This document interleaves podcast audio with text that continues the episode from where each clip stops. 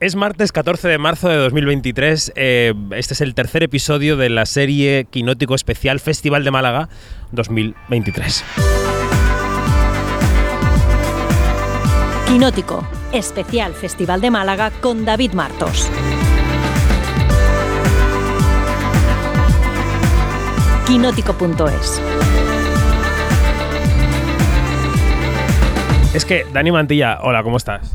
Eh, eh, pues estamos mintiendo a la gente porque no es martes, es lunes por la tarde. Estamos en la azotea del Maestranza recuperando nuestras tristes vidas después de los Oscar. Pero, pero bueno, entiendo, entiendo por qué lo haces. No, iba a decir que, que me sentía raro diciendo la fecha porque los dos capítulos anteriores no la he dicho, pero porque estaban patrocinados los podcasts y como este ya es completamente gratis y de pobres, es fecha.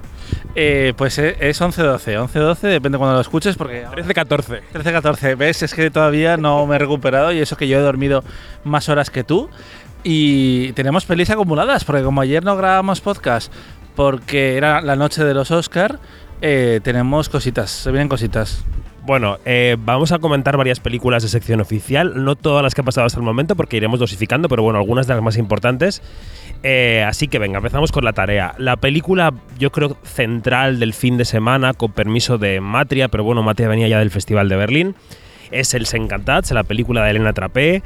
Ella regresa a la sección oficial cinco años después de haber ganado la Biznaga de Oro con las distancias y regresa de la mano de Laia Costa, que es la gran protagonista de la película, que hace un papel que podría ser la continuación de Cinco Lobitos, porque es una madre, Irene, que se enfrenta a la primera semana de separación de su hija después de un, bueno, no sabemos si divorcio, separación de su pareja, ¿no? Del hombre con el que había compartido su vida, del padre de su hija.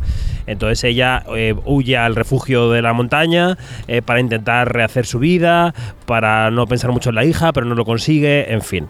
Eh, Dani, ¿qué te ha parecido el Sencantats de Elena Trapé? Que además has estado hablando con, con ella, ¿no? Invito absolutamente a leer la entrevista con, Elena Trapé porque ella además lo dijo al terminar, estaba hablando con, nosotros y nos dijo, "Oh, está un poco suelta, igual demasiado, ¿eh? porque sí que dio bastantes titulares, contó por ejemplo que a ella no le importaría en absoluto hacer una película tipo Marvel, tipo Harry Potter, porque también lo ve como, como espectadora, no se le caen los anillos con la idea de hacer un encargo, pero luego cuando se sienta a escribir y a contar sus historias, eh, le salen eh, cosas como eh, Els que parece una eh, continuación espiritual de Cinco Lobitos. Es que hubiera pasado si Amaya, cinco años después, se separa de su, de su pareja y tiene que ver cómo eh, se va a perder parte de la crianza de ese, de ese niño en, en común. A Elena no le gusta esta idea de la maternidad, como que parece que es un super boom en el cine español con las directoras en los, últimos años. Y de hecho decía, es que os invito, eh, si nos ponemos ahora eh, entre todos a sacar eh, 10 títulos de maternidad en los últimos 5 años. Yo creo que incluía cine español internacional y no hay tantas. Lo que pasa es que si la presencia de Laia Costa es continuista y además cierta, cierta vibra, aunque son películas eh, más... eh, por ejemplo, Cinco Lobitos era más emocional. Esta es un estudio de personaje. A ver. mm, Entiendo que se, las compare, aunque son, son pelis distintas. ¿Tú cómo ves esa relación entre las dos? A ver, lo primero que tengo que aclarar yo es que yo sé que Film Twitter piensa que a mí la película no me ha gustado. Porque yo puse un titular un poco así de la crítica y lo que pasa es que pues, como la crítica es, está bajo el pago de Quinótico, poca gente la ha leído. Pero bueno, a mí la película me ha gustado, me parece una buena película. Me parece que sí que tiene relación con Cinco Lobitos en el sentido de que las dos son una aproximación a maternidades no normativas, a maternidades que no son las clásicas, las que tenemos en la cabeza.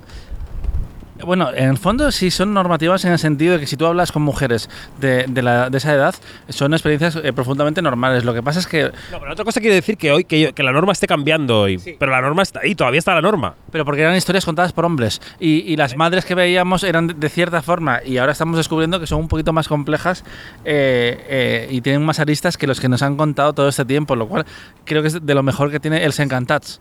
Sí, sí, sí, todo eso está muy bien y además yo creo que es una buena película. ¿Por qué pienso que no es una película redonda? Porque eh, yo decía en la crítica que en Cinco Lobitos creo que se creo que Alauda Ruiz de Azúa encuentra el equilibrio perfecto entre el drama, el alivio cómico, el sentimentalismo. O sea, es, puede ser que esté en el carácter vasco que retrata la película, que esa dureza le quite irónicamente peso al drama familiar. Y que la burguesía catalana, que en el fondo es lo que retrata Les Encantats, porque son gente que tiene un casoplón en la sierra, que ya quisiera yo para mí como primera vivienda en ese pueblo de Antist, perdón, pues creo que eso le da una carga dramática extra que no le favorece a la película. Eso es lo que pienso. Eh, y con eso estoy absolutamente de acuerdo, porque sí que eh, lo que retrata es tan humano y además yo lo he visto cerca y, me parece muy honesto. Esa sensación de mm, desconfiar un poco, aunque sea injustamente en algunos casos, de, tu pareja, de lo que va a hacer con tu hijo, no, estar en contacto con esa persona, me parece que es muy auténtico. Pero eh, la posición social de la, de la, película me parece que es innecesariamente que está un poco desde arriba. Eh, tú la ves al principio de la película como cambia de piso, pero se va un pisazo, aunque luego ella dice, ay, no lo puedo pagar. Mentira, la ya lo puedes pagar porque sabemos que tienes, eh, Irene, eh, que, tienes una super casa en, en, los Pirineos, que claro, inocente de mí yo pensaba, pues igual se ha cogido un Airbnb. No, no, no, no, es casa familiar. Y, creo que nos aleja un poco de lo que realmente es interesante en la historia. Y, yo creo que el problema que, tuve un poco durante la película es que a veces era un poco travesía del desierto emocional, no sabías un poco en qué momento se encontraba. Y, el final sí me parece que redondea bien la película, pero es una experiencia más irregular que por ejemplo las distancias que, me parecía em, más redonda todo esto, a todo esto hay que añadir la loa en general y yo creo que rotunda a Laia Costa como una de las grandes actrices de nuestro tiempo. Ella tiene, como decía también, la mirada precisa, el gesto preciso, la palabra precisa todo el rato. Es una maquinaria, es un reloj suizo de la actuación y bueno, creo que ella está muy bien y que puede optar a premios ese año que viene también como ha optado con Cinco Lobitos. Al final va a competir un poco consigo misma porque está también en la película de Isabel Coixet y, y en la de Celia, Celia Rico también está. No, Celia Rico no, no, no, estoy mezclando, es María Vázquez, que como están muy activos este año, pero claro, el papel de un amor es muy potente, así que ella misma igual tiene que escoger en un momento dado con cuál hace campaña. Y también me gustaría hablar del rol que tiene Dani Pérez Prada en la película. Que, sobre el papel es como el novio ideal. Es un hombre de 40 años eh, que, como decía Elena, parece que ya ha vivido lo que, tenía que vivir y está listo para eh, pasar a la siguiente etapa de su vida. Que es esta chica que es madre, madre, eh, no pasa, como que se va adaptando, pero que en el fondo eh, dice Elena Trape, ¿qué hemos hecho mal para que los hombres crean que en el fondo lo que queremos es que vengan a salvarnos? Y hay una escena que a ella le hace mucha gracia y que sí llama la atención, la de la... de, la mm, eh, ay, la no, se me dio la palabra. La mecedora, la mecedora. Eh, que le dice, ay, ¿no crees que se estaría mejor aquí? Y ahí surgió una conversación muy interesante sobre el mansplaining y dice, no, no, es que da igual que en los últimos años, porque yo le mencionaba todos los Goyas a, dirección Nobel, el oso de oro de Carla, la posición de, las mujeres ha mejorado en el cine español. dice, no, no, pero si a mí, no te digo ya en los rodajes, a mí me hace mansplaining hasta un camarero, que yo le pido algo y me dice, no, no, no, mejor esto, y, me lo mantiene y me dice por qué. Y en los rodajes yo estoy harta de cuando me dicen, no, es que esto de los puntos ya se ha quedado viejo. Y dice, no, no, vamos a hacernos una foto del equipo. Y al final yo estoy rodeada de un campo de nabos brutal, que yo tenía la duda de si, si titular por ahí o no, pero como que parecía que se estaba quejando un poco más de lo que se estaba quejando Elena en realidad. Me parece una película eh, interesante y lo que dices tú, eh, sí es un paso adelante en su visión como directora, en, puesta en escena sobre todo, y que tanto Blog como como las distancias eran películas mucho más corales, esto es un personaje, como lo ves desde el punto de vista, que además estuvo contando que al principio el vecino del pueblo iba a salir más, también el personaje que, que interpreta... Em, no, sí, eh, pero la hija de Carrera Jalde, ¿cómo se llama? Ainara eh, eh, el nepotismo ha llegado también aquí. El Nepo, Baby. Que bueno, Jamie Lee Curtis en el año de los Nepo Babies ha ganado el Oscar. La... enrollando. Perdón, perdón. Bueno. El Encantats la dejamos aquí. En junio llega. Eso es. Esa fue la gran película del domingo estamos en vuestra cabeza a martes, aunque sea lunes. Esto es la película del domingo y compartió cartel el domingo con Bajoterapia, que es una película de Gerardo Herrero, producida y dirigida por Gerardo Herrero, que la ha hecho sin televisiones, es una producción independiente. Él vio una obra de teatro del mismo nombre eh, escrita por Matías del Federico y le encantó y pensó que tenía que adaptarla al cine y la, el contenido de la trama es eh, una terapia de parejas. Son tres parejas que se reúnen en un local, supuestamente citados por una psicóloga, y cuando llegan allí se encuentran una serie de sobres, la psicóloga no está y les dice, les deja una nota y dice, tenéis que ir abriendo sobres uno por uno y haciendo lo que dicen los sobres, y entonces ahí van saliendo revelaciones sobre sexo, eh, relaciones amorosas, relaciones de pareja, los cuidados, etcétera.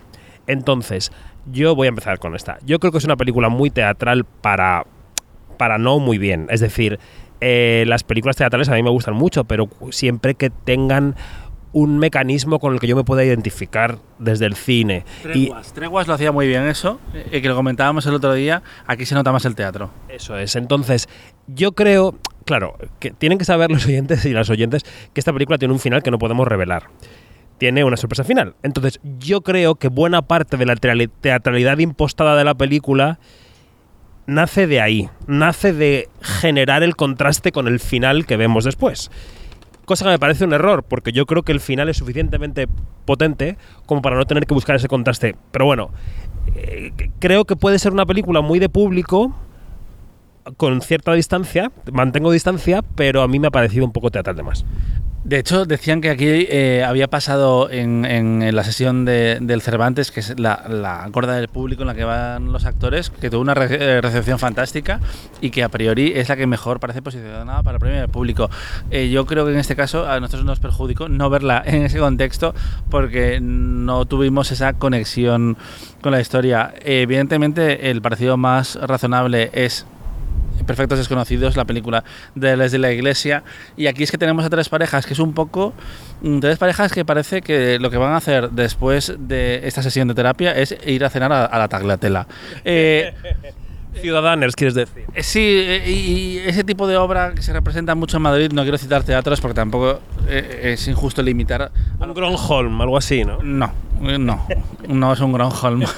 eh, el crédito. Claro, tenemos una pareja, por ejemplo, la de, la, de Mariana Alterio, donde claramente él es el controlador absoluto, ella es una mujer apocada, que está en una crisis personal, que tiene un problema con el alcohol. Luego tenemos a a Fele Martínez y a, y Alessandra Jiménez que eh, llevan juntos desde el instituto y nunca se ponen de acuerdo en nada y su hijo ha tenido una situación problemática hace poco y luego están Eva Ugarte y Antonio Paguado que llevan menos tiempo, él quiere vivir con ella, ella no quiere y hay como un motivo ahí detrás. Y el artificio yo no lo compro. Eh, yo lo hablaba con la gente de prensa de esta película que era como, por favor, que, que vayan a tope con el final porque el final es muy fuerte. Em, es, al mismo tiempo sorprendente y lógico tener en cuenta lo que se ha construido con cierto personaje, pero claro, luego hay un, triple que yo creo que deberías ir por ahí de tienes que ver cómo acaba esto. A mí me parece que la película estaba un poco muerta hasta que llega al final, que de repente todo está vivo, todo está vivo y todo me, me, interesa. Dentro de la locura, me interesa el final. Tengo que decirlo. O sea, si yo vi el final interesado. Bajo terapia. Llega este mismo viernes a los cines que lo sepáis. Este viernes, que si no me equivoco, 17 de marzo. Este viernes, bajo terapia en los cines, este fin de semana podéis juzgar vosotras y vosotros mismos. Bueno, vamos a decir que ha habido dos películas latinoamericanas en las últimas horas que hay que comentar. Voy a comentar muy brevemente porque soy yo el que las ha visto. La colombiana eh, Rebelión se pasó el sábado por la tarde, aunque mm, se podía hablar de ella el domingo. Es una película de José Luis Rugeles que es un biopic de un cantante colombiano y compositor llamado Joe Arroyo, que es un cantante que yo no conocía, pero se debe a mi cultura musical, claramente, porque es un cantante súper conocido en, en, toda Latinoamérica y también en España. Y es una película muy fragmentada, muy onírica, que no se ajusta a la estructura temporal, es una película que juega bueno, no es la primera vez que lo vemos en el cine, ¿no? Que juega a despistar al espectador, a mezclar épocas de la vida del protagonista, a mezclar eh, pasajes de su enfermedad, sus adicciones con su proceso creativo. Es una película que es mucho más interesante que potente para mi gusto. Yo creo que la forma es muy interesante. A mí me, perdió un poco en la segunda mitad porque ya no ya, ya había visto el artificio puzzle y ya no me interesaba mucho más. Pero bueno, Rebelión está ahí. Y después hemos visto una brasileña Em, una película brasileña que habla de un chaval en un pueblo del interior de Brasil que tiene un problema visual y entonces es un camino of age con muy pocas más pretensiones. El chico está en esa escuela, intentan que se cuide la vista, intentan que vea mejor, pero él lo que quiere es mm, descubrir la vida. La película se llama Sauda de Fez Morada aquí dentro, de Haroldo Borges, y, y bueno, pues yo creo que es una película correctita y, y poco más. Eh, antes de terminar, Dani, tenemos que hablar de Te cuento yo eh, qué me ha parecido la segunda película de la directora de Mi Pequeña Cofradía, que es Marta Díaz López de Díaz, que es Los Buenos Modales. Y así dejamos dos títulos potentes de la sección oficial. Marta Díaz de Lope Díaz, me parece que es. Hay dos Díaz. Los 44 días. Es que hay dos días, eh, es que me, llam- me llama mucho la atención. Y es Los Buenos Modales. Y es una historia que mm, mezcla dos tramas básicamente, que es dos mujeres que claramente están unida por un- unidas por un secreto del pasado y un conflicto que las ha separado durante años, que son Elena Irureta y Gloria Muñoz. Y luego sus respectivas... eh, dos trabajadoras del hogar que trabajan con las familias de estas dos mujeres. Y tenemos la parte de comedia, que son Pepa Aniorte y Carmen. Esto tenía que haberlo mirado antes. eh, Carmen, eh, es que está buena que es Carmen. Están Maura y Carmen. Que está más comedia. Y a mí me llama la atención porque la parte del melodrama, eh, yo escuchaba todo el rato a Alberto Iglesias y me llevaba al modo ese tipo de, construcción que además también la hemos visto un poco en la película de Elvira Lindo. Y eh, lo- a- creo que lo que mejor funciona es Carmen Flores. Carmen Flores, perdón Carmen. Eh, lo que mejor me funciona es el humor de, de la trama de Carmen Flores y Pepa Niorte y aparte que cuando hay esos clímax emocionales con Gloria Muñoz y Elena Irureta me da gustito. Es una película pequeña que se va a estrenar en cines el 28 de abril, que es una coproducción también de, de A3 Media, así que va a llegar, va a tener una buena llegada a salas y una de esas películas reconfortantes que no te sorprenden particularmente, pero que la vi con gusto. Bueno, y hoy nos queda solamente por comentar otra película muy parecida de título que se llama Las Buenas Compañías, de Silvia Munt. Una película ambientada en los últimos 70, en la transición del País Vasco. Eh, eh, asistimos al proceso de un grupo de mujeres que reivindican el aborto libre, que luchan contra algunos violadores en ese momento que era tan complicado, cuando el machismo estaba mucho más arraigado, que ahora, y eso que ahora todavía tenemos muchas cosas contra las que luchar. Perdón si balbuceo, pero es el sueño lo que me hace balbucear. Eh, en la película está eh, María Cerezuela, Itziar Ituño, en fin, ¿qué te ha parecido Las Buenas Compañías? Pues me ha parecido una grata sorpresa. De hecho, no la tenía muy ubicada. Además, Silvia Munt hacía años que, no dirigía. Y esta la vimos en casa, debo confesarlo, porque era la mañana de los Oscar y me, sorprendió muy gratamente porque es un camino of age, básicamente, en la España de los años 70, en el, en el País Vasco. Em, y tenemos a un adolescente que está buscando su personalidad, que está descubriendo también su, eh, su orientación sexual, eh, su identidad en el mundo, cómo mm, se relaciona con el resto, pero lo que más me interesa de, esta película de Silvia Munt es la relación con su madre, que, que interpreta Iciar Ituño, y cómo las jóvenes echan en cara a, a las mujeres de más edad, a sus madres, a sus tías, eh, cómo han permitido que los hombres rijan sus vidas de esa forma. Y creo que ese choque generacional y cómo eh, incluso es el personaje de esa madre que es consciente de lo que le está diciendo su hija, ella está, intentando luchar The Good Fight, como dicen los americanos, la buena lucha, a su manera, ese, ese, ese choque intergeneracional me gusta mucho. Creo que me funciona mejor que la trama sentimental. A mí me ha parecido una película correcta, creo que me ha gustado un poco menos que a ti, me, parece, me ha dejado un poco más frío, pero bueno, reconozco que es una película bien hecha y con unas hechuras aceptables, o sea que todo, todo bien. Eh, también se ha pasado este lunes Una vida no tan simple de Félix Vizcarret, pero como yo no la he visto, que la voy a ver ahora cuando acabe de grabar este podcast, pues la comentamos mañana, ¿te parece? Me parece estupendo. Tomamos el carril de la vida ya mañana. Por favor. Gracias, Dani, hasta luego. Hasta luego.